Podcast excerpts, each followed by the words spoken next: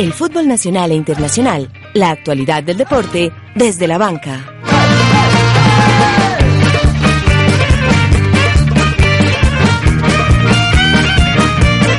El rojo se vuelve a ser poderoso. Con dos victorias al hilo, el decano del fútbol colombiano es quinto y sueña con los ocho. El profe Leo vuelve a rugir desde el banco rojo. Las águilas descuidaron el nido y un embajador se tomó la punta de la liga criolla.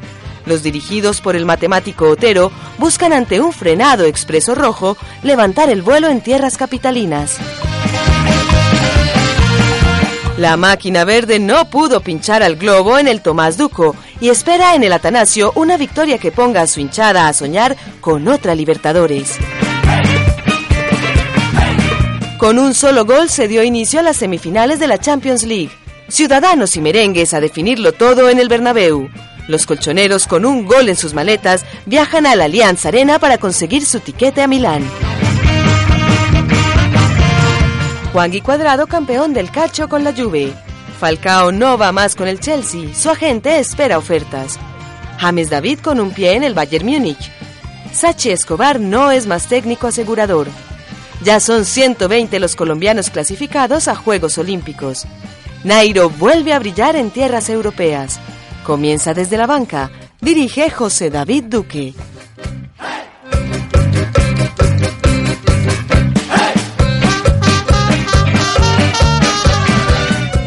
Hola amigos, yo soy Mauricio El Chicho Serna. Les envío un saludo muy especial desde la banca, los mejores.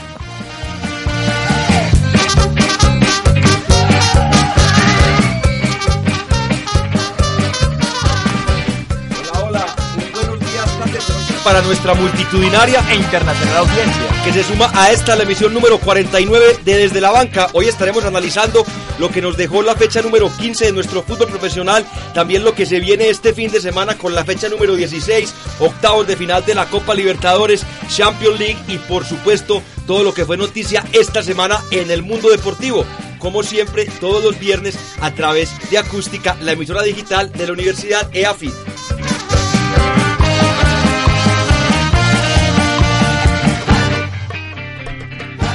Bueno, y comenzamos como debe ser, saludando a la mesa de trabajo, las personas que hacen posible que este espacio llegue a ustedes viernes tras viernes. Señor Dairon Quirox, el representante internacional de este programa.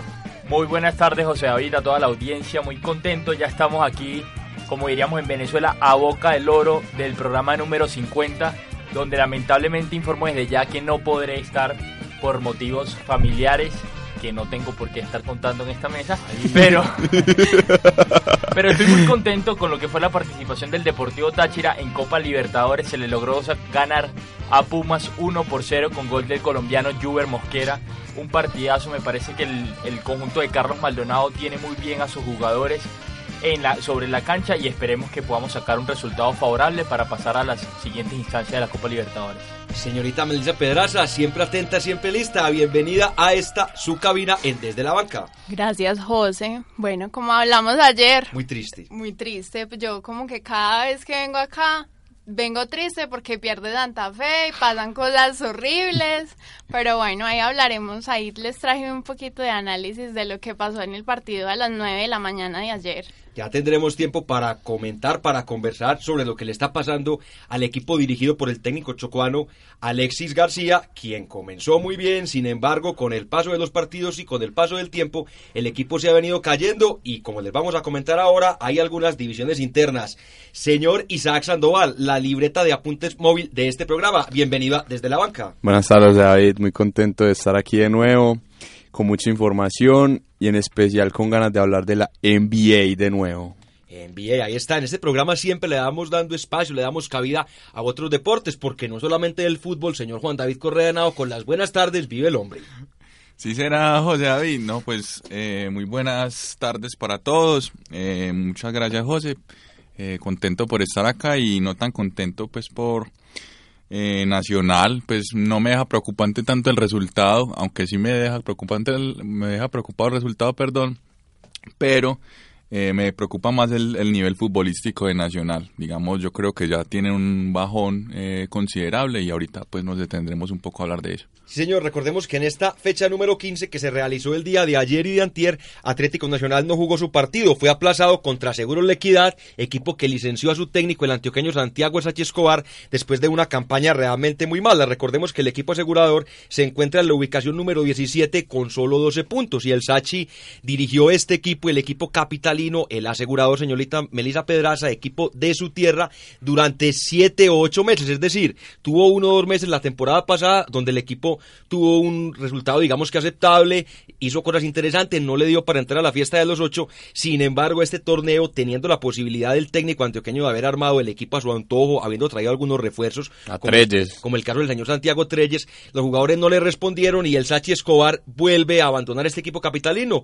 Recordemos que ha sido campeón con Atlético Nacional, también con el Deportivo Independiente Medellín. Tocará ver quién será el nuevo técnico asegurador y estaremos comentándoles en este programa muy a tiempo quién efectivamente lo reemplazará. Señores, recordemos que en otros importantes resultados que se presentaron ayer, quizás el más destacado fue la victoria en condición de visitante del Deportivo Independiente Medellín, el Rojo de la Montaña, que como lo decíamos, su técnico Leonel Álvarez volvió a rugir desde el banco y el equipo rojo con ese resultado, señor Isaac, se mete en la pelea. Esta vez está con cinco puntos en la ubicación número con 5.9 en la ubicación número 5, con 27 unidades y ahí muy cerca, por lo menos soñando con lo que serán esos octagonales o la fiesta de los ocho.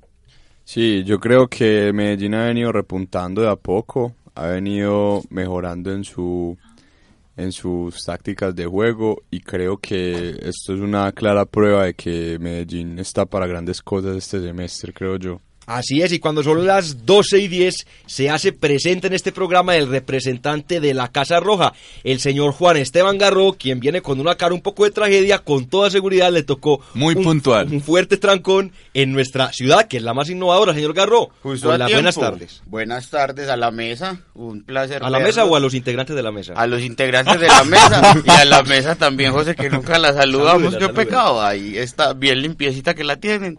Creo que llegué yo justo a tiempo, siendo una reunión que se alargó un poquito muy contento y que estaban hablando del Medellín. Sí, señor, precisamente le íbamos a preguntar, ya que el equipo rojo de la montaña, el poderoso Paisa, logró imponerse ayer en condición de visitante un gol por dos al Deportes Tolima, allá en la capital musical. Un resultado importante, Juan Esteban, ya que con este partido el Independiente Medellín logra consolidar dos triunfos consecutivos, lo cual le da un cierto respiro al técnico Leonel Álvarez y pone a esa multitudinaria hinchada roja a soñar con entrar a la fiesta de los ocho. Sí, José, pero el Medellín jugó realmente mal pues Leonardo Castro, yo aplaudo lo de, lo de, Leonardo Castro, pues uno de los dos goles fue un golazo, no el de penalti, sino el otro. Control dirigido, llaman los expertos ah, del fútbol. Eh, Wow. con Como pie usted. derecho y marca con Wow. pierna izquierda. El, el muchacho es diestro, entonces digamos que eso le da 10 puntos más de ese gol. Pero para el segundo tiempo el Medellín eh, se metió en la cueva, como decimos nosotros en, en el argot popular del fútbol. Y el último cuarto de cancha fue básicamente eh, el, el campo de juego que entendió el Medellín que tenía disponible. Tolima se le vino encima literalmente, anotó un gol, David González salvó como otras cuatro opciones de gol muy claras, finalmente se saca el resultado, pero no satisface el juego del equipo. Sí, señor. Justamente eso que decía Garro lo fortalece lo que son las estadísticas de ese partido, que, que sale perdiendo Medellín con solo un 35% de posesión del balón, pero dice también que es un equipo muy efectivo a la hora de marcar, porque solo tuvo tres tiros al arco, de los cuales dos fueron goles. Al contrario, Tolima había tenido 12 tiros al arco, de los cuales pues solo uno fue gol, así que habla muy bien también del portero de Medellín, de la Pero, pero Juan Esteban, ¿vos no crees que Medellín ha venido mejorando en los últimos partidos con respecto a lo que venía siendo un Medellín en este torneo, que venía decayendo, que hablábamos que Leonel incluso estaba en la cuerda floja?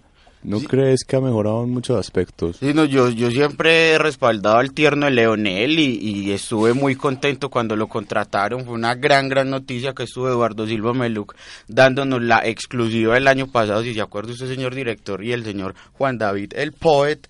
Pero el mensaje que le envía en el segundo tiempo Leonel Álvarez al equipo para mí es un mensaje bastante negativo. Saca un delantero a Caicedo, mete a cabezas y digamos que el equipo entiende que se tiene que meter mucho más atrás de lo que estaba. Entonces ahí es donde creo yo que falló el equipo. Tiene el Medellín nómina para pasar lejos, creería yo, eh, o para pasarle lejos, creería yo un equipo como el Tolima que se defiende bastante mal para tener mucho más el balón. Y esperemos que Leonel Álvarez deje de inventar con sus conceptos defensivos que tiene bien poquitos y se dedique a lo que ha hecho bien siempre, que es jugar al fútbol de una manera ofensiva, José David. Sí, señor, señor Correa, le comento que con esta derrota el Tolima se prácticamente queda por fuera del grupo de los ocho, está en la ubicación número 12 con 18 puntos y realmente el técnico, el equipo dirigido por el técnico Samario, Alberto Gamero, se aleja cada vez más de la fiesta de los ocho. ¿Le parece a usted que es un fracaso para el Tolima este resultado o por el contrario le parece que es lo normal que un equipo que no tenga mucha nómina esté en este tipo de posiciones dentro de la Liga Águila? No, me parece muy anormal porque de hecho el, Tolima siempre ha liderado y ha cabalgado los torneos colombianos. Desde que, desde que empezaron los torneos cortos, creo que el Tolima ha clasificado a, a la gran mayoría, al 90% de los torneos y llegando de primero muchas veces. Y Gamero es un buen jinete. Y Gamero es, sí, es, es bastante Para diestro con como la para dirigir la... cabalgando. Pero yo le quería hacer una pregunta a, a Juan Esteban, porque en esos días vi, eh, no, no, mejor escuché eh, que ¿Estos días es hace cuánto exactamente, Juan David? en la última pena. conferencia de prensa, no la de ayer, sino la de La del domingo, la del domingo de, de esa de Leo- gran victoria. de Leonel Álvarez. Acabas le de decir que les- no. Le estaban preguntando. La del domingo fue una gran victoria. La de Un periodista le estaba preguntando sobre una pancarta que tenían en Oriental que decía Una camparta. una que decía más o menos como queremos el Leonel del 2009 que va para el frente o yo no sé qué cosas y el periodista le preguntó eso pues que qué opinaba de, de, de tal aviso y entonces él se puso a hablar del contrato que yo no sé qué el man pues se pegó una desvariando pues el tema Claro. y diciendo que no, yo honro mis contratos, que yo no sé qué, que yo voy a estar acá hasta que yo tengo contrato hasta diciembre, ta, ta, ta, ta. Entonces el man anda como cier- en cierta medida como defensivo respecto a eso.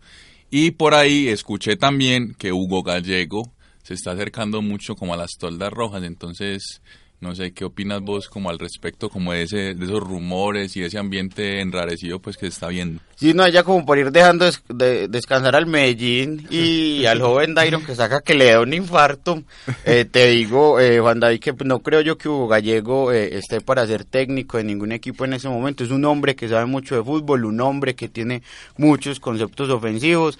Yo creo que lo de Leonel Álvarez pasa más por su anhelo de dirigir el Atlético de Madrid y desde ya les está mostrando que puede cerrarse atrás como lo hace el Cholo Simeone. Y digamos que tiene cierto Tiene- parecido sí, con el Cholo bastante- Simeone. Y fueron mediocampistas los dos. Si se motila un y con poquito... bastante éxito. Y con bastante éxito. Señorita Melissa Pedraza, muy triste por su lado. Recordemos que el Independiente Santa Fe cayó en condición de visitante, dos goles por uno frente al equipo de Jaguares. Y antes de que usted nos dé su opinión, escuché por ahí, usted que es una verdadera experta en el equipo cardenal, nos va a confirmar o por el contrario nos va a decir que la información es falsa. Por ahí se está diciendo en algunos medios capitalinos que ya el técnico Chocano Alexis García tuvo su primera discusión con el equipo. Y es que al parecer el equipo está muy dividido. Por una parte están las personas que apoyan a Omar Pérez, por otra parte los más jóvenes que no estuvieron de acuerdo con que el profe Pérez terminara por hacer echar al técnico anterior. El señor Alexis García es muy del lado de la cuerda de Omar Pérez, entonces al parecer no le quieren marchar y el técnico, eh, perdón, el presidente del equipo, el señor César Pastrana, se encuentra en México, digamos que recaudando algunos dineros por el concepto de la venta del señor Wilson Morelos y estaba conversando con el técnico eh, Anterior Costas. con el técnico Costas. ¿Qué de veracidad hay en eso? ¿Usted qué opina y cómo ve el panorama de su equipo, el Expreso Rojo? Bueno, primero hablando del duelo felino ayer entre Leones y Jaguares. Wow. Eh, bien. el León no rugió claramente. Yo, la verdad, no me explico cómo, cómo es capaz de poner a Alexis siete defensas en un partido. Cuatro centrales y tres laterales izquierdos. O sea, eso no, no tiene ni pies ni cabeza. Aparte de que si iba a poner una defensa mal parada, no es justo que nos hayan metido dos goles de una manera absurda. Y el que vino a salvarnos y a mermar la diferencia fue Mina, un defensor. O sea, los delanteros no están haciendo nada. Omar Pérez no viajó, Seijas tampoco. Y el único que como que se echó el equipo al hombro fue Jonathan Gómez, que tiraba y tiraba al arco, pero nunca le llegó el balón. Entonces ese partido fue increíble, o sea, yo no podía entender los cambios ni planteamiento inicial.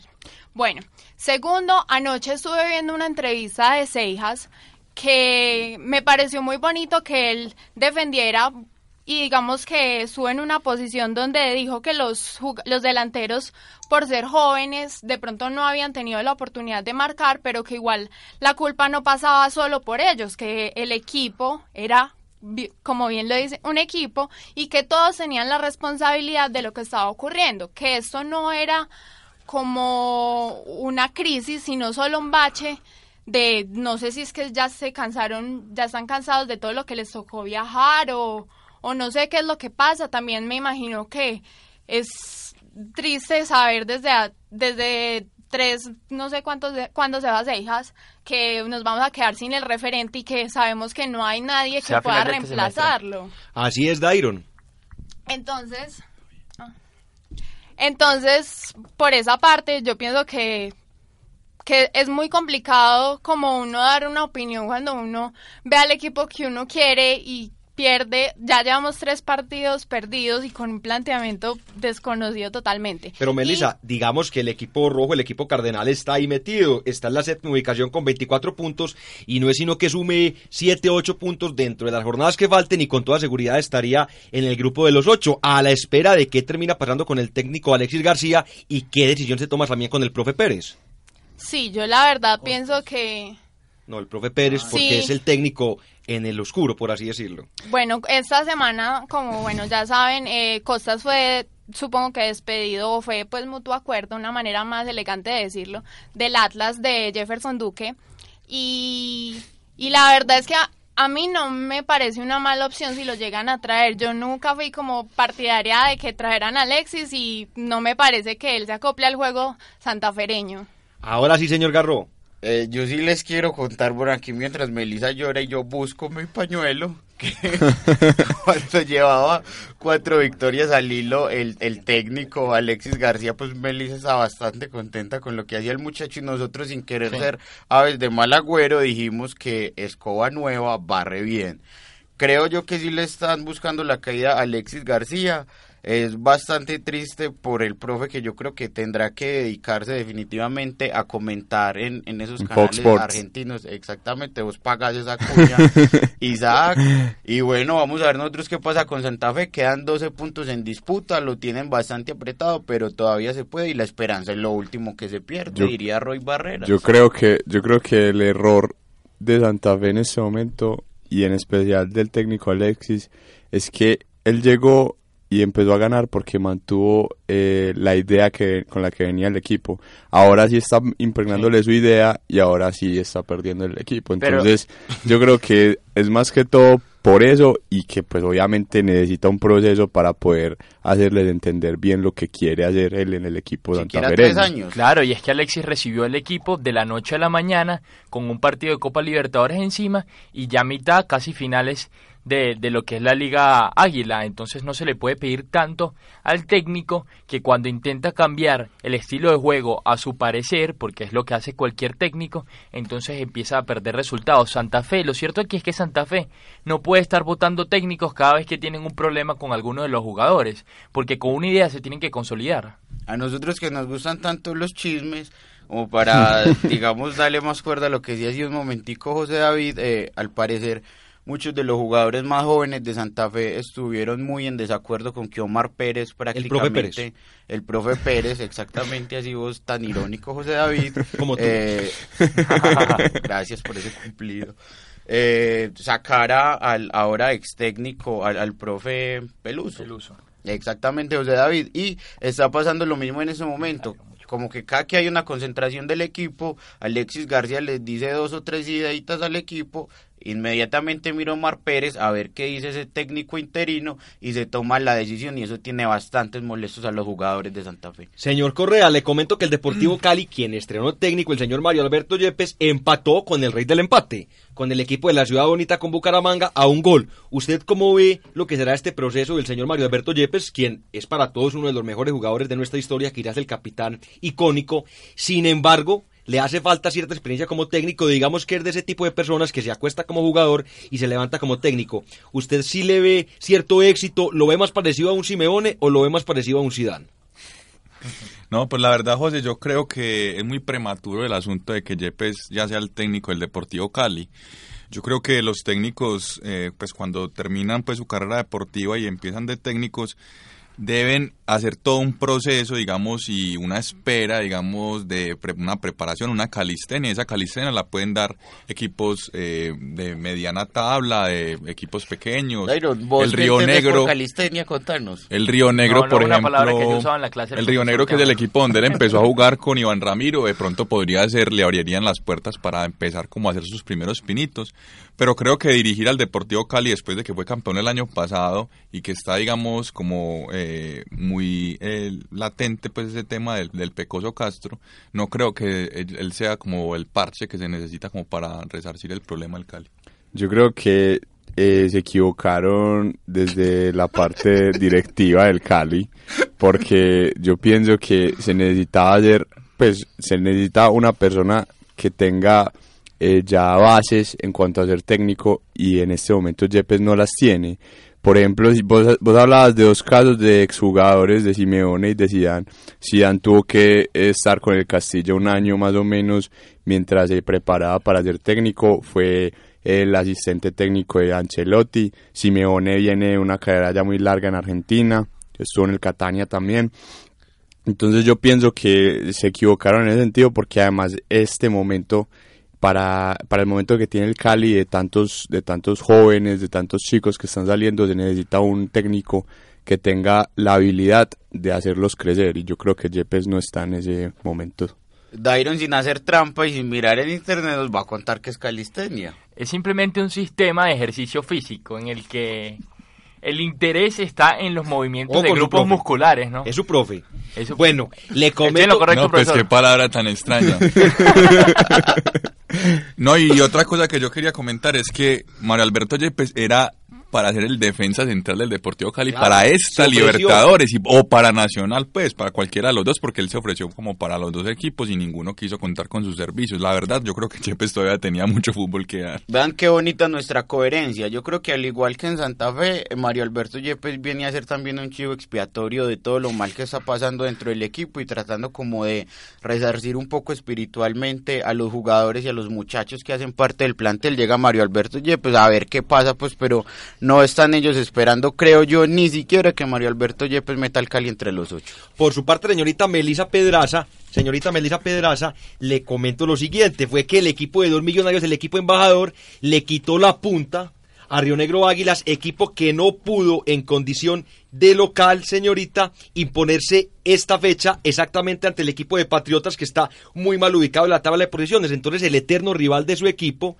le quita la tabla y eso le debe doler más un poco a los hinchas cardenales, ¿no? ¿Qué les dijera yo? Yo estoy dividida en mi casa porque mi papá es hincha de millonarios, entonces eh, tenemos como esa disputa, pero él, me, él apoya a Santa Fe cuando juega en las Libertadores así, excepto cuando, es el clásico, ahí sí. no, gracias, gracias por eso, gracias por recordarme. Pero no, yo pienso, este partido contra Junior, donde ganaron 3 a 1, fue un partido muy bueno. Eh, Rangel, que en Santa Fe no hizo mucho. El coqueto eh, Rangel. Ahora eh, llegó y está ahí, le ha ido muy bien en Millonarios, ha hecho 13 goles y Roballo sigue siendo pues como lo más importante del juego de Millonarios, o sea, él es el que crea las opciones y digamos que pasó a ser como el líder que, que dejó de ser Mayer Candelo. Así es, lo reemplazó, lo reemplazó en esa posición de líder, digamos, del jugador que, que, le imprime esas, esas, esa, esa testosterona, por así decirlo, al medio campo capitalino. Y Jonathan Estrada también se está consolidando en su posición de, de creativo, entonces yo pienso que Millonarios está pasando por una racha muy buena, a Israel le ha ido bien. Y, y bueno, sí, obvio a mí me duele porque yo quisiera que mi equipo eh, fuera el que estuviera al principio de la tabla, pero bueno, me parece muy bien por el equipo rival de patio y esperemos que continúe con esa buena racha. Eh, contrario a lo que dije ahorita, que el Tolima siempre cargaba los torneos cortos, que yo tenga memoria del 2002, Millonarios nunca había cabalgado el torneo colombiano. Así Entonces fuera debe por ser una un dato fecha. histórico. ¿No sabes cuándo sí, eh, Con, Juanda? Con Hernán Torres. Cuando le claro. ganaron al Medellín la final. Sí, sí, sí, ese torneo fue Iban muy bueno. de primero del Sí, torneo. sí, sí, fueron Ellos- primeros. Eso fue en el 2012. Creo que 2012, sí. 2012. Sí, lo recuerdo con El segundo bastante semestre. Bueno, señores, antes de comentar lo que será la fecha número 16, que comienza el día de mañana sábado y termina el día domingo, les voy a contar cómo está la tabla de posiciones. Recordemos que el equipo de los Millonarios se encuentra en la primera ubicación con 31 puntos, seguido por Águilas de Río Negro o de cualquier parte con 30 unidades. Después está su equipo, señor Juan David Correa, verde, que te quiero verde, Atlético Nacional con 29 puntos, seguido por el Junior de Barranquilla con 28, su equipo, señor Juan Esteban, el poderoso de la montaña con 27 unidades, ahí muy metidito. A tres puntos. El domingo estaré yo en el Atanasio. Que invitar a Mauricio para que vayamos a, a celebrar la clasificación frente a Patriotas. Sí, señor. Y cerrando el No, grupo- Fortaleza, perdón. Y cerrando el grupo de los ocho se encuentra el Cortuluá, el equipo Corazón del Valle, que suma dos victorias consecutivas, dos victorias muy importantes ante Atlético Nacional allá en su casa y luego en condición de visitante frente al Once Caldas, un equipo que había comenzado muy bien, fue bajando, había levantado un poco más y en este momento se encuentra fuera el, el equipo dirigido por el técnico español Javier Torrente. Lastimosamente el Envigado Fútbol Club, acá muy cerca del sur del área metropolitana del Valle de Aburrá, se encuentra en la última posición con 10 unidades. Con una noticia bastante triste y es que aún a cuatro fechas de que se acabe esta liga y comience la otra que creo que no cambiará mucho la situación para el Envigado, ya está empezando a aparecer eh, entre los equipos que van a pelear el descenso. Así es, señor Isaac Sandoval, le comento que el equipo verde de la montaña se enfrenta este día domingo, viaja ya al sur del país frente al Atlético Huila, el equipo dirigido por José Fernando Santa, quien se encuentra en una complicada situación, es posición 15 con 15 unidades, mientras el Atlético Nacional está en la ubicación número 3 con 29 puntos y un partido menos. Sí, esperemos que, que el técnico Rueda actúe de buena forma en cuanto a la alineación y, con, y convoque a las personas, pues a los jugadores que necesitamos que convoque. Por ejemplo, yo creo que necesita, necesita minutos y barbo. No entiendo por qué no fue titular contra el Huracán, no lo entendí para nada. Pero bueno, ya después hablaré, hablaremos de eso. No, por favor. No, No, mira, necesitan darle minutos a Macpollo, a mí. También, también, también. también. A Magnelli. Pero lo que pasa aquí, yo tengo miedo de que el domingo le vuelva a pasar a Nacional lo que le pasó contra Tolima el domingo pasado. Y es que el martes hay un partido contra Huracán muy importante donde se define la clasificación Que ya a la cuarta de final de la Libertadores y Nacional no tiene nada seguro. Seguramente entonces llevará para allá otro equipo B o C como el que jugó la última vez porque en verdad ese fue equipo más C que B en el cual estarán uno, uno que otros jugadores como Magnelli Torres, de pronto Marlos Moreno, que no ha tenido su mejor momento y también necesita más minutos, pero necesitamos que esos jugadores se pongan la camiseta de experiencia que tienen, excepto pues Marlos Moreno, que se ponga la de habilidoso que tiene y saquen el equipo adelante porque no debería volver a perder de visitante.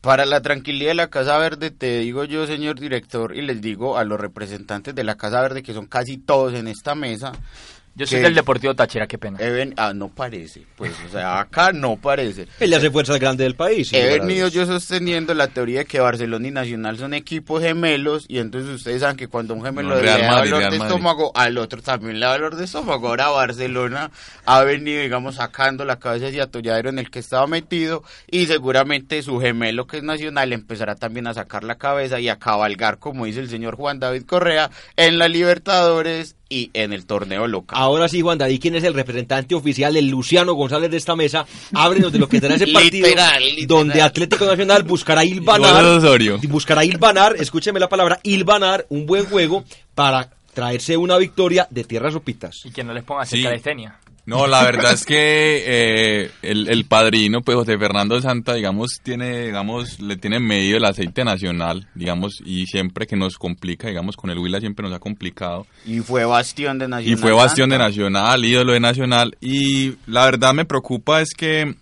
digamos, Reinaldo Rueda como que está, digamos, se está deschaventando un poquito para las alineaciones. Pues puede ser tipo B, pero digamos, es absurdo que a Argentina llevó a Magnelli Torres a sentarlo en la tribuna del estadio. Eso no puede ser posible y no estaba jugando en, en Tuluá. Entonces, digamos, ese tipo de cuestiones no se puede hacer cuando vos tenés jugadores top como Magnelli, digamos, no se, no se les puede hacer eso porque además te estás, digamos, dañando, digamos, eh, al jugador en términos de de, de su estado de ánimo también. Se nos va Dairon y quería yo decirle a Dairon que esté tranquilo que yo hablaré del Táchira y me di cuenta que ahí está Sergio el Barranca Herrera, eh, digamos Todavía juega. Claro, Está ahí en el Táchira, entonces estaré yo Goleador importante del conjunto aurinegro en la historia, ojo. Ahora sí, señor. Sí, entonces ha tenido muchos goleadores el Táchira, muy bien por el Barranca. Ahora sí, señor Isaac, ¿usted cómo ve este interesante partido que tendrá Atlético Nacional? Recordemos que en caso de una victoria Porque el Nacional es interesante, ¿cierto? Sí, es muy interesante. Podría ser casi que el tiquete de salida para el técnico José Fernando Santa, que ha realizado unas muy buenas campañas en más de un año y medio que lleva en esa institución. Esperemos que sí, pero antes yo quiero, yo quiero ya decirle a Juan Esteban, yo ya, ya haciendo como hora de que acabe con el sarcasmo pues de Barcelona Nacional, de que son muy parecidos. Hoy, por ejemplo, no hablo de Marlos Moreno, pues, pero raro. Entonces yo creo Porque que lo tienen sentado. Va terminando, va terminando ese sarcasmo Juan Esteban. Y recordemos que a Santa lo han rectificado dos veces en las, en las últimas semanas, entonces eso, eso suena sospechoso. Pero rectificado o ratificado. Rectificado. Rectificado. Exactamente, señor Su equipo, el Deportivo Independiente Medellín, se enfrenta a Fortaleza en un partido que en el papel es fácil, recordando que el Fortaleza está en la posición número 18 con tan solo 12 puntos, mientras el Rojo de la Montaña se encuentra quinto con 27 unidades. En caso de una victoria del equipo dirigido por el profe Leo, prácticamente se estaría consolidando dentro de los ocho, ya pensando en lo que serían las finales del fútbol colombiano, que están a menos de un mes de comenzar. Aquí nos dicen desde el máster que el último partido que jugó Nacional contra Huila ganó Nacional 2 a 0. Entonces, seguramente ese será un 4-0. Seguramente. No se nos olvide. Muy bien, Isaac. No se, no se nos olvide, José David, que el que enfrentará a Fortaleza es el Medellín y el Medellín es experto en hacer grandes a los equipos chicos. Así es, señorita Melissa Pedraza. Por su parte, el equipo Independiente Santa Fe tendrá un partido bastante complicado esta semana cuando visite al segundo en la tabla, perdón, cuando lo reciba ya en el distrito de la 54, exactamente al equipo de Águila de Río Negro. ¿Será que ese será el partido para que el profesor Alexis García tenga ese segundo aire y reciba el apoyo de la hinchada y también de sus jugadores? Pues yo pienso que si volvió a poner siete defensores en el campo está como complicado, pero bueno, esperemos que que Luis Páez no esté muy fino porque siempre esa ley del ex pega ahí, entonces esperemos que Santa Fe lo mejor, que, que ya Seijas esté descansado porque esa era la, lo que dijeron esta semana, que era que estaba muy cansado, que Omar Pérez corra y no sea tan displicente y que Jonathan Gómez también pueda dar de su potencial sin que el geniecito se le vaya poniendo en el medio.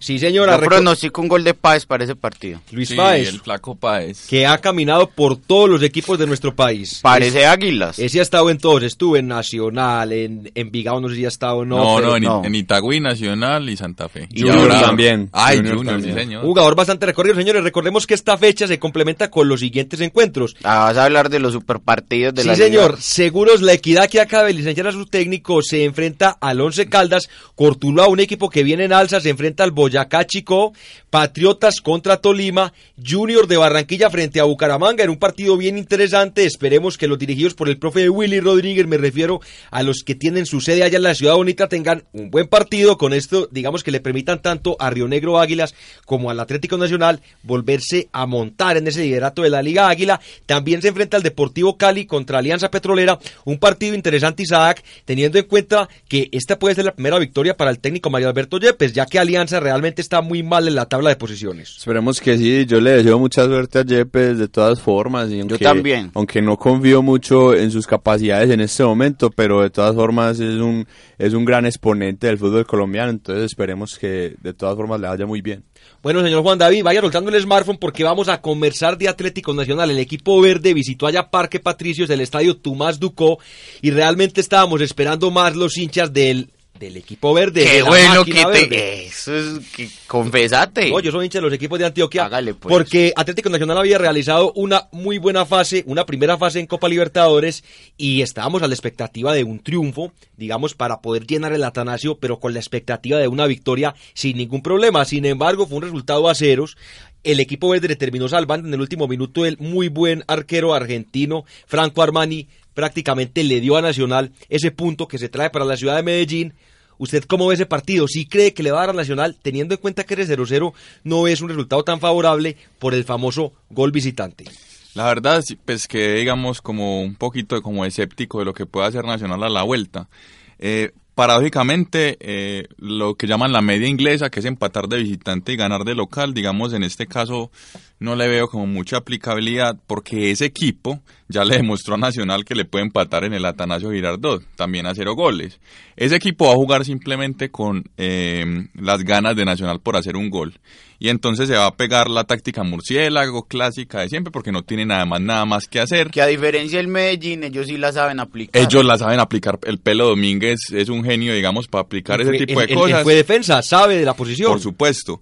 Y además, creo que esas contragolpes con ese Guanchope de Ávila, yo creo que pueden ser en algún momento letales y nos puede pasar una defensorada, digamos. Sí, o sea, no- si Nacional se descuida y si sale con demasiado ímpetu, digamos, a, a arrollar al rival, puede que lo terminen arrollando a él. Y el peor escenario es un 1-0 a favor de Huracán en los primeros 15 o 20 minutos. Claro, es que recordemos que esa Claro. medida del gol visitante que se había dado, se había generado precisamente para incentivar el fútbol de ataque, le hace mucho daño a los equipos cuando están en condición de local y no lograron meter un gol cuando estaban de visitantes. Señor Isaac, y le preguntó algo, el técnico Reinaldo Rueda se la jugó con un grupo de centrales nuevo, el señor Felipe Aguilar Que y Davinson Sánchez. bastante nervioso los primeros minuticos, después mejoró. que digamos que los quiere consolidar para que sean una opción para el técnico Pizzi Restrepo en lo que serán los Olímpicos. Sin embargo, le hace falta a Nacional ese hombre de experiencia, porque normalmente, según dicen los cánones, la media inglesa de la defensa se debe actuar con un central joven, un central veloz,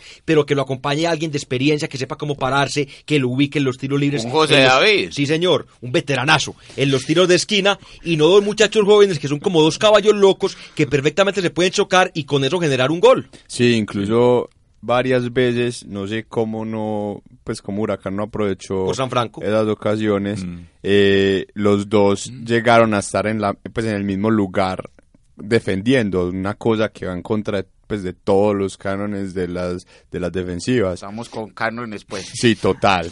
Por otro lado, eh, creo que el profesor Reinaldo se equivocó en la alineación. Me parece que Ibarbo tuvo que haber arrancado. Cuando entró Ibarbo se notaron algunos destellos de juego de Nacional. También me parece que que el equipo en cuanto al pues como a la táctica como tal creo que también se equivocó bastante porque no estaban o sea no estaban ni jugando al ataque ni estaban tampoco tratando de defenderse en el sentido de que estaban jugando de visitantes, sino que estaban, pues, o sea, simplemente a lo que le jugara Huracán. Entonces yo creo que eso fue un error completamente de Reinaldo Rueda. Y por otro lado, yo no soy tan fatalista, a mí me parece que Nacional ha sido muy buen visitante en copas internacionales y creo que eh, este, esta, esta, este empate me parece que es un buen resultado para definir aquí las cosas en, en el Atanasio Girardot. El verde, el color de la esperanza, Isaac. Hablando de Ibarbo, no jugará el Mundial de Clubes con Nacional Ibarbo. Parece que se devuelve para Europa el próximo semestre. Pero es que ni siquiera es por el Mundial de Clubes, es porque el... Es que, ¿Cuál Mundial de Clubes? Pero, o sea, yo lo veo factible, qué pena con vos, Sí, por Juan eso ya Esteban. se pararon los Por eso, por eso te digo, qué pena con vos. Eh, y además es porque eh, la Copa Libertadores se va a partir y el, el segundo semestre del año se va a terminar. Entonces, pues sería una baja bastante importante si llegamos a esos, a esos momentos definitorios del torneo. Bien libertad. Yo la verdad, yo la verdad veo que ya nos está empezando a afectar algo que yo bautizo o bautice, lo que sea, el síndrome Jefferson Duque. Nacional está genera mucho fútbol, todo lo que quiera, pero en realidad no tiene concreción de fútbol y digamos no tiene concreción de gol y digamos que eso va a ser, digamos, yo creo que algo muy contraproducente para el equipo.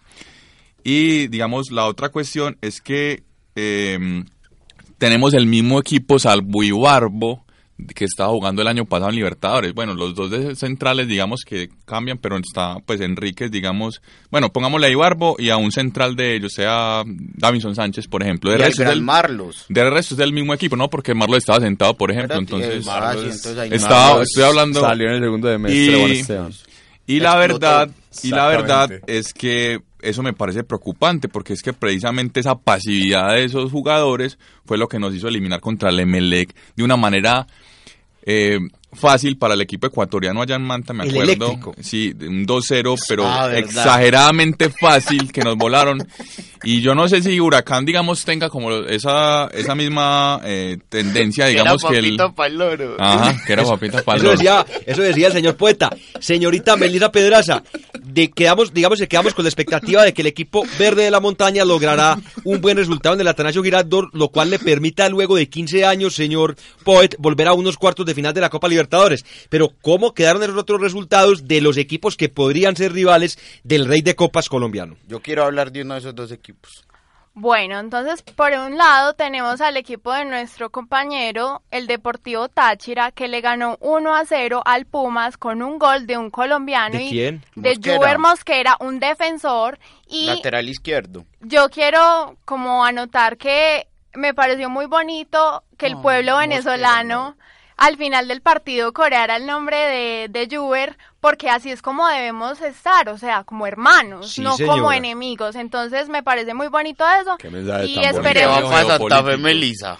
Va para Santa Fe Melisa ahí como a reponer los ánimos y a que se abracen todos. Y esperemos que no eliminen a la vuelta al Táchira con el con la presencia del goleador Luis Quiñones. Sí, señorita, ¿cómo quedaron los otros resultados, los otros partidos? Bueno, Racing empató 0 a 0 con Atlético Mineiro. Partido bueno, el Racing que viene mostrando un buen nivel y Atlético de Mineiro que, aunque no tiene su mejor presente, es un equipo histórico. Recordemos que hace poco Isaac fue campeón de la Copa Bristol Libertadores, en ese momento comandado por el señor Ronaldinho Gaucho. Y como diría Juan Felipe Jaramillo, un amigo de la casa, no le cambia la faccionomía a Robiño. Así dice, faccionomía. Faccionomía dice Juan Felipe, no ¿Qué- le cambia y se mantiene igual de niño Robiño. Qué Bien. comentarios tan hilvanados, en señor estos, Isaac. en estos momentos del torneo, los brasileros siempre sacan la casa. O sea, si hayan tenido un mal torneo en la fase de grupos, siempre avanzan. Hasta que de pronto aparezca un argentino Racing allá en Brasil le puede ganar. Tienen historia y peso en la camiseta, señorita Melissa Pedraza. Continúe, por favor, con los resultados. Así es, bueno, Gremio de Porto Alegre em- eh, perdió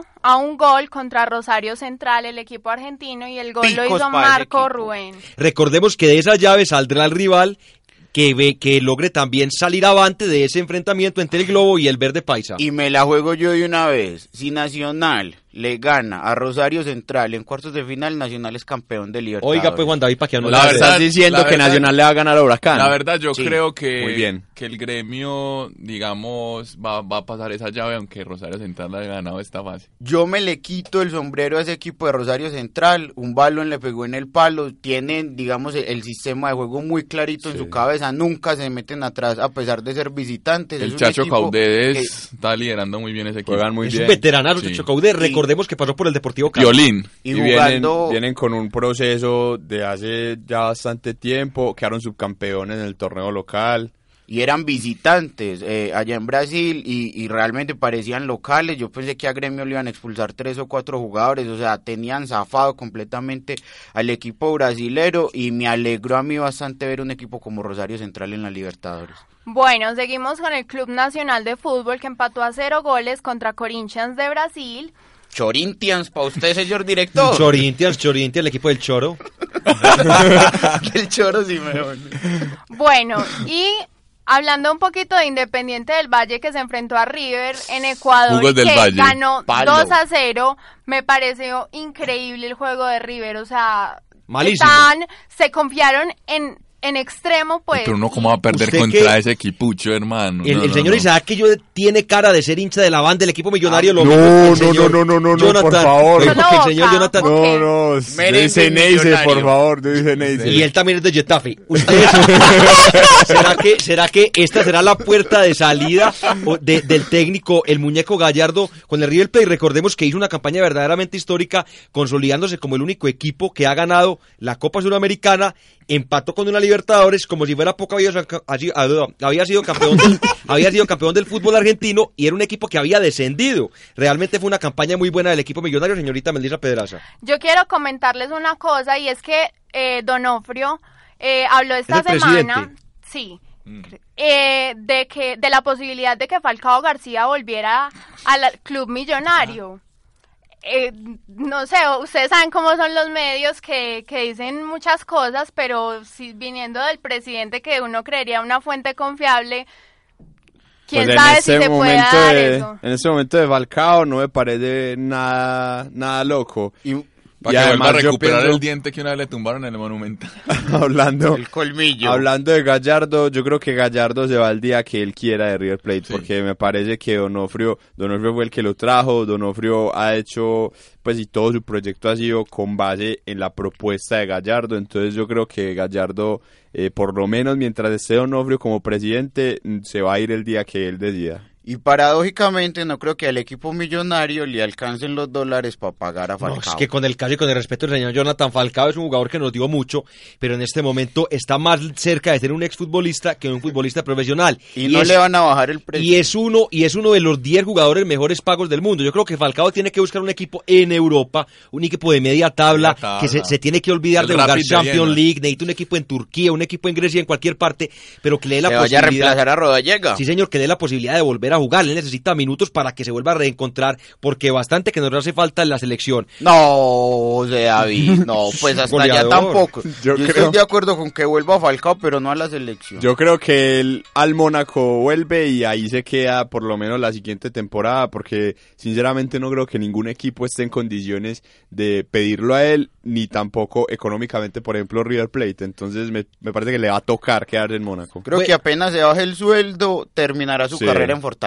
No creo tampoco. Señorita Melissa Pedraza, ¿cómo terminaron esos juegos de Copa Libertadores? Bueno, Cerro Porteño eh, contra Boca Juniors, Boca ganó 2 a 1, eh, Orión tapó un penal de los dos que tuvo Cerro Porteño. ¿Jugó Fabra? Fue titular. Fabra fue titular, jugó todo el partido y ahí de poco a poco se va consolidando. Y Fabra, Fabra ya para, pues por lo menos para el Meji, él es el titular. Usted vio que el señor Carlos Tevez le regaló la camiseta. Sí, claro. Ah, no, pero la camiseta no, el premio El como premio mejor jugador mejor del jugador. partido. Luego de ese encuentro en el que golearon casi que por un set, resultado tenístico, al Deportivo Cali. Sí, sí, se llevan muy Qué bien. buena analogía, señor Y director. desde el primer, desde el primer momento, eh, Fabra le expresó pues como su, su cariño a Tevez, entonces Es han un entablado ídolo. una muy buena sí, relación. admiración. ¿Y cuál fue el último de los señorita. Melissa Pedraza? Bueno, el Sao Paulo de Bausa ganó cuatro goles por cero al Toluca de Fernando Uribe, que no pudo estar por lesión, y definitivamente al Toluca le hace mucha falta Uribe, pero a Sao Paulo no le hizo falta Caleri, porque Centurión se puso ahí la camiseta y marcó doblete, y los otros dos goles los hicieron Méndez y Bastos. Por ejemplo, ese es un claro ejemplo de que los brasileros en oc- de octavos de final para adelante sacan la casta, porque Sao Paulo tuvo muchos problemas para avanzar de la fase de grupos, casi que avanzó con las uñas. Entonces, por ejemplo, ahí está. Téngale miedo a esos equipos. Sí, totalmente. Y más ese que tiene tan buena plantilla. historia y un gran técnico como señor, perdón, señor Jugarro, como el Patón Bausa, que en recordemos, Libertadores. fue campeón de Copa Libertadores con un equipo ecuatoriano por primera vez en la historia del país suramericano, al cual le enviamos Contra un fuerte Fluminense. saludo Y con San por Lorenzo esa también. tragedia tan grave que afectó un sismo que ha dejado más de 700 muertos. El Patón que además está jugando, eh, digamos, su continuidad en Sao Paulo. Y si nosotros sacamos a Nacional eh, de Medellín y a River Plate, todos los demás equipos grandes ratificaron efectivamente que son grandes en esta ronda de octavos de final. Bueno, dentro de ocho días estaremos conversándoles sobre cómo quedarán ya, ya, ahí ya dentro de ocho ya no estaremos especulando, estaremos hablando de cómo quedaron conformadas las llaves de los cuartos de final, ya con solo ocho equipos en el torneo de clubes más viejo del continente, pero por el momento, señor Juan Esteban, como le gusta a usted, nos vamos a Europa haciendo escala en Barajas para dirigirnos allá a la ciudad de Manchester, donde se presentó un partido en el primer tiempo muy regular en el estadio Etihad entre Ciudadanos y Merengues, partido que quedó empatado a cero goles Isaac, su equipo. ¿Será que tiene posibilidades Sí, el señor Merengue. ¿Será que tiene posibilidades culé, el, el Real David. Madrid? No, usted es de Getafe. No. le hace- Eh, a, mí, a mí me parece que el partido, siendo sinceros, me parece que le benefició mucho al Real Madrid. ¿Por qué?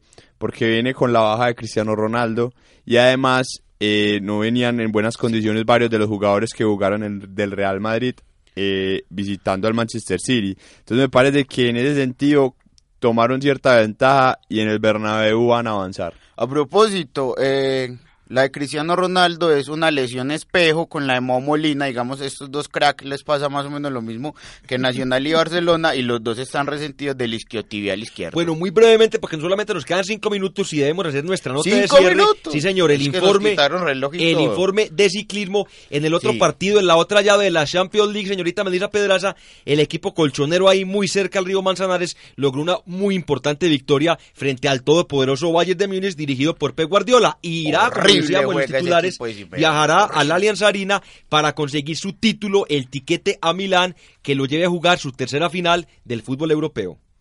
Así es, gol de Saúl Níguez, Níguez. Sí, Saúl, dejémoslo Saúl. en Saúl. Saulus. Sí, Saulus, el Y difunto. esperemos que... Salud, el difunto. No, yo la verdad espero que el Bayern haga respetar su casa. Sí, señores, dentro de ocho días también estaremos comentando cómo quedó armada, cómo quedó conformada esa, esa, lo que será la final el día 25 de mayo, señor Garro, En Milán. en el estadio San Siro o Giuseppe Meazza. Recuerde que San Siro para el Inter es así, Isaac, Sí. y Giuseppe Meazza para el Milan. Pero señores, se nos va acabando el tiempo y no podemos dejar pasar nuestra nota de cierre. Señorita Melissa Pedraza, usted nos tenía cómo habían quedado los resultados de la Copa Suramericana en Europa, es decir, la Europa League. Bueno, yo como siempre les traigo dos datos, nacional e internacional. La Europa League, el Shakhtar Donetsk eh, eh, hizo dos goles y el Sevilla también empataron. Esperemos que el Sevilla haga respetar su casa, el equipo que donde participó Carlos Vaca y el Villarreal en casi el último minuto le hizo el gol al Liverpool de Jürgen Klopp. Un golazo. Los un golazo. españoles, los españoles, como siempre Isaac, mandando en las ligas europeas, en la Golazo. Champions, sino en la Liga Europa. ¿Cuál es su dato de cierre, señor Sandoval? Mi dato de cier- de cierre es que en este momento el jugador Stephen Curry está lesionado. ¿Eso es de qué va- deporte? eso es de NBA. Ah, sí, señor. Está lesionado, de, juegan los Golden State Warriors y se piensa que se va a perder el resto de, lo- de los playoffs. Señorita Melissa Pedras, ahora sí Crack. puede usted terminar su nota. Bueno, mi dato nacional es que ayer dijeron que Pisis Restrepo iba a trabajar con conjun- en conjunto con Peckerman para lo que será la Copa América Centenario y los Juegos Olímpicos, que me parece algo muy bueno para que el Pisis, no sé, mejore un poquito su juego y que de verdad aspiremos a algo mejor que pasar raspados y Los clasificar. colombianos. Señor Juan David Correa con el agradecimiento muy especial por haber estado acá tan puntual, tan querido, tan atento, con estas participaciones tan buenas, siempre tan oportunas. ¿Cuál es su dato de cierre? No, Los pues tengo un, un dato de, de Nacional y es que pues Armani podría combatir un récord histórico pues en la Libertadores Ah, sí, y es que si en los próximos creo que 70 minutos o algo así eh, no le no le eh, convierte en- 73. 73 minutos no le convierte en gol se convertiría eh, digamos en la valla menos vencida pues por más tiempo en la historia de la Libertadores Ahora sí, Entonces, señor. superando a Rogeiro Ceni Ahora sí, señor Garro, ¿cuál es su dato de cierre? Que me imagino que es del deporte de las bielas, del caballito de acero, el ciclismo. del deporte oficial de este país, que no es el tejo, sino el ciclismo. Muy contento, José David. eh, hoy hubo una contrarreloj. Recordemos nosotros que hasta hace dos o tres años Nairo Quintana no era un gran contrarrelojero o contrarrelojista como dicen otros. Estamos hablando específicamente del Tour de Romandía y hoy igualó en tiempo a Christopher Froome, que sí es toda una autoridad en esta prueba. Estuvo a nueve segundos del ganador de la etapa que fue Thibaut Pinot y lo más bonito es que Nairo Quintana mantiene esa camisa amarilla, mantiene el liderato en el Tour de Romandía, que mañana tendrá su etapa reina y quien lo persigue está a 21 segundos. Entonces espero yo con toda el alma, el corazón y la vida y el espíritu que Nairo Quintana, o que esa camisa amarilla que tiene en este momento Nairo Quintana, no sea otra cosa que la antesala de la camisa amarilla del Tour de Francia que llevamos esperando después de dos eh, subcampeonatos consecutivos que por fin se pueda ratificar este año, José David. Sí, señor, y mi dato de cierre son dos y Ah, muy breves. tiene. El primero, Rafael Nadal se volvió a coronar campeón de un torneo Master 1000, esta vez el Abierto de Barcelona, Y el famoso Conde de Godó, un gran tenista, realmente jugador Pero con muchos 500. sacrificios. Es un ATP 500, sí señor, tiene usted toda la razón. Y mi último dato de cierre ya son 120 los colombianos clasificados a los Juegos Olímpicos, superando por 20 lo que se había logrado con Londres, donde se había alcanzado los 100 participantes. Ya que nos vamos y sin querer aguarle las fiestas al Comité Olímpico, les digo yo que no van 120, en realidad los 120 dan porque hay 18 de la selección, pero los 18 no ganan medalla. Y un saludo bien, bien especial a nuestro Control Master, que además nos va corrigiendo aquí por el interno, Alejandra, que es la directora de acústica, emisora web de la Universidad EAFIT, al señor Sergio Valencia, a Santiago, que como cosa rara debe estar ahí durmiendo. Ahí está, y Laura Pico. Bueno, señores, nos reencontramos dentro de ocho días para comentarles todo lo que acontece en el panorama deportivo, tanto a nivel nacional como internacional. Chao, chao. Bye.